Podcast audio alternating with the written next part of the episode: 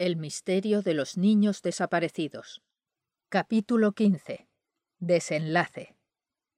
Cuando volví a casa, la señorita Mary me obligó a darme un baño y a cenar, aunque yo lo único que quería era irme a la cama directamente. Sin embargo, he de reconocer que ambas cosas me sentaron bien, y cuando por fin me acosté, limpio y con algo caliente en el estómago, no tardé ni un segundo en quedarme dormido como un tronco hasta el día siguiente a la hora de comer. Aquella misma tarde, por supuesto, la dediqué a escribir a mi antigua aya, Jane, para explicarle que tenía razón. Seguro que se alegraría de saberlo.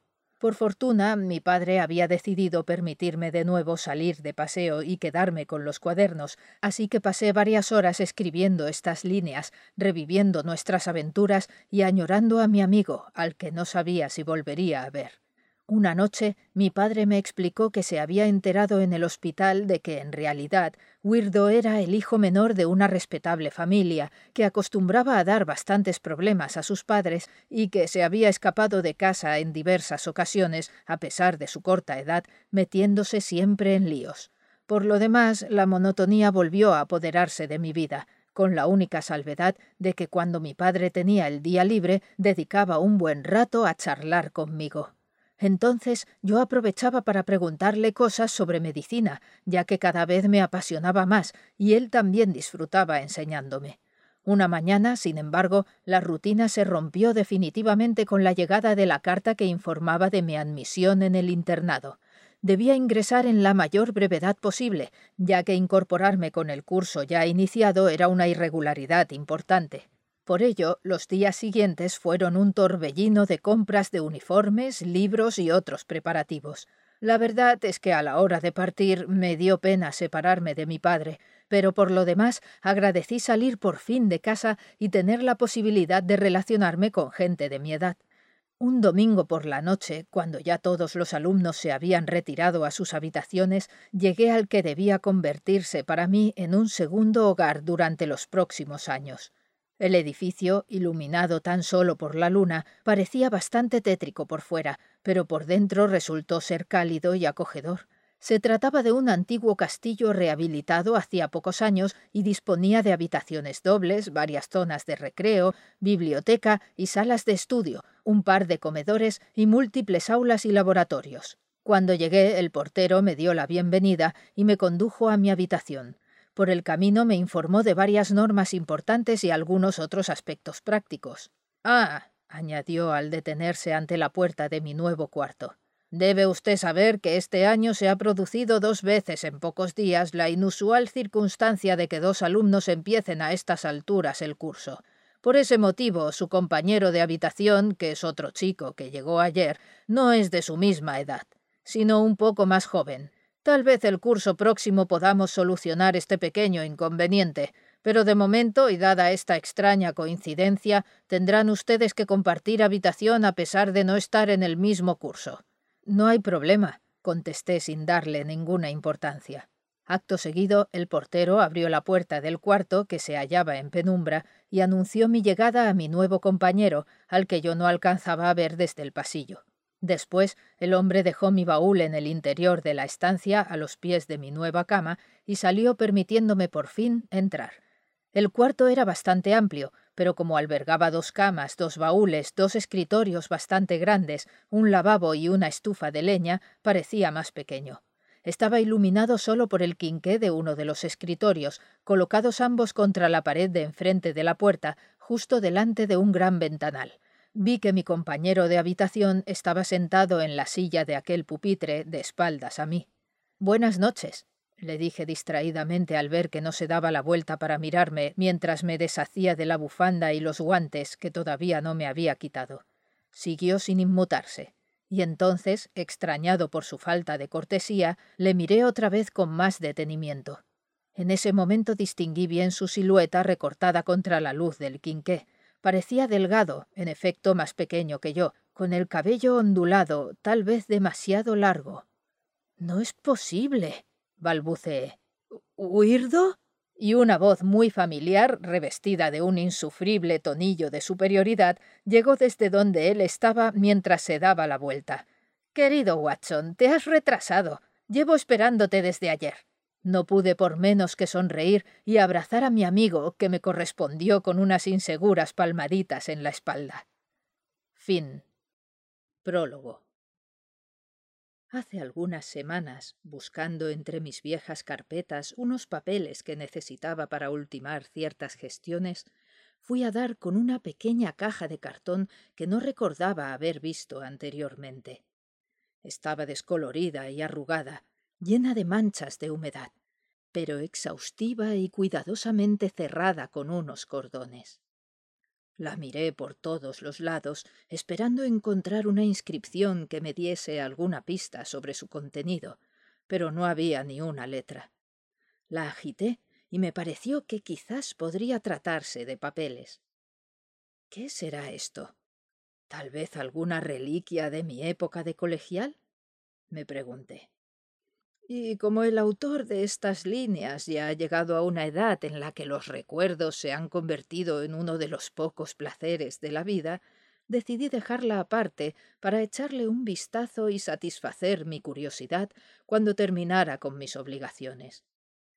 Por fin, ya de noche, me senté trabajosamente en mi vieja butaca, permitiendo que mis cansados ojos se acostumbrasen a la luz de la vieja lámpara que también reposaba sobre una vieja mesita.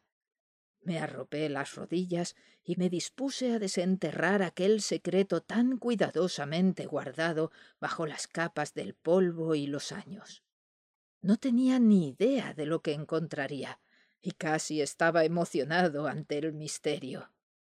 Un misterio, susurré para mis adentros riendo por lo bajo. A estas alturas de la vida un misterio, doctor Watson. ¿Quién te lo iba a decir? Me aclaré la garganta y deshice con paciencia los nudos del cordel. Aunque mi pulso se mantiene firme a pesar de la edad, noté cómo me temblaban ligeramente los dedos al desempaquetar aquel tesoro que por el simple hecho de haber superado la barrera del tiempo parecía digno del Museo Británico. Por fin Conseguí retirar todo el cordelillo y procedí a levantar la tapa de la caja. Al hacerlo, un intenso olor a humedad salió de su interior, y por un momento temí que el contenido se hubiese estropeado demasiado. Sin embargo, cuando pude verlo, comprobé con alivio que todavía estaba en unas condiciones aceptables. Incluso podía leerse algo sobre la cubierta de lo que parecía un cuaderno. Tuve que colocar la lamparita en el extremo de la mesa, justo al lado de la butaca, y ponerme los anteojos para poder distinguir las letras. Sin duda se trataba de mi caligrafía de niño. Vaya, me dije divertido. Parece que hemos dado con una colección de diarios o algo así. Veamos.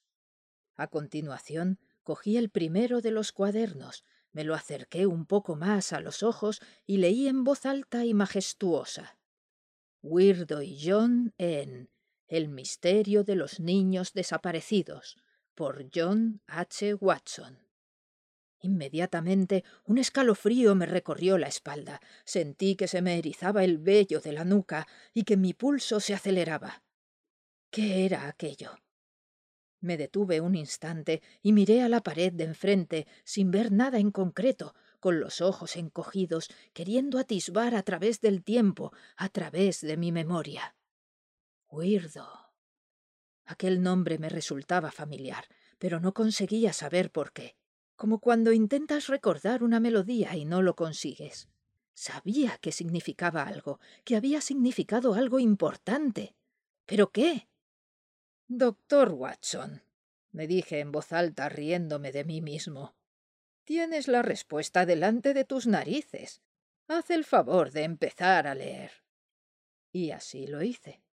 Solo que no me limité a empezar, porque una vez hube leído los primeros párrafos, la historia me cautivó sin remedio y me vi sumido en una espiral de emociones tan intensas, tan increíblemente arrebatadoras, que no pude parar. Apenas consciente de la realidad presente, pasaba las páginas una tras otra, devorando sus líneas con un entusiasmo febril. Las emociones eran tan intensas que en más de una ocasión me sorprendí a mí mismo conteniendo la respiración ante los peligros narrados en los relatos, o bien sonriendo ampliamente al leer las ocurrencias de Weirdo, e incluso enjugándome alguna que otra lágrima de añoranza. A medida que los recuerdos se agolpaban en mi memoria, cada vez me parecía más increíble que hubiera olvidado semejantes aventuras y sobre todo a aquel joven tan peculiar que habría de acompañarme en las que fueron algunas de las mejores temporadas de mi niñez. Hasta que llegué al final del último de los manuscritos donde... Dios mío, es cierto. Se tuvo que ir y jamás volví a saber de él. No lo recordaba. En ese instante comprendí el motivo por el que había olvidado aquella etapa de mi vida. Recordé el dolor de perder a mi mejor amigo. Recordé que, movido por la rabia de la pérdida, escondí los cuadernos en aquella caja. Y rememoré también el vacío que me dejó, un vacío que no volvería a llenar ninguna otra amistad hasta que muchos años después, siendo ya adulto, conocí a Sherlock Holmes. exclamé de repente dejando caer el cuaderno al suelo. ¿Será posible que la idea me tuvo ensimismado un buen rato. ¿Podría ser que los dos mayores amigos que he llegado a tener en mi vida hubieran sido en realidad la misma persona? Su aspecto físico, su mirada, su peculiar comportamiento, su inteligencia, todo coincidía excepto el nombre. No sé cuánto rato estuve allí, sentado en mi butaca pensándolo, repasando los escritos en busca de detalles que confirmasen mi teoría, hasta que de pronto me di cuenta de que estaba empezando a amanecer y que sin embargo no tenía sueño. Todo aquello me había trastornado como ninguna otra cosa lo había hecho desde que corriera mis últimas aventuras junto al famoso detective. Y qué maravillosamente bien me estaba sentando aquel trastorno. Esto no puede caer en el olvido, murmuré dirigiéndome a mi escritorio con más agilidad y ánimos de los que había sentido desde hacía años. John Amish Watson, ahora mismo vas a reescribir estas historias para que quede constancia de ellas antes de que la humedad y las polillas las destruyan por completo. Así que aquí os las presento, copiadas casi literalmente de los cuadernos de mi niñez, salvo algunas correcciones de los errores que un niño puede cometer al escribir y con la esperanza de que todos vosotros disfrutéis tanto leyéndolas como yo al escribirlas.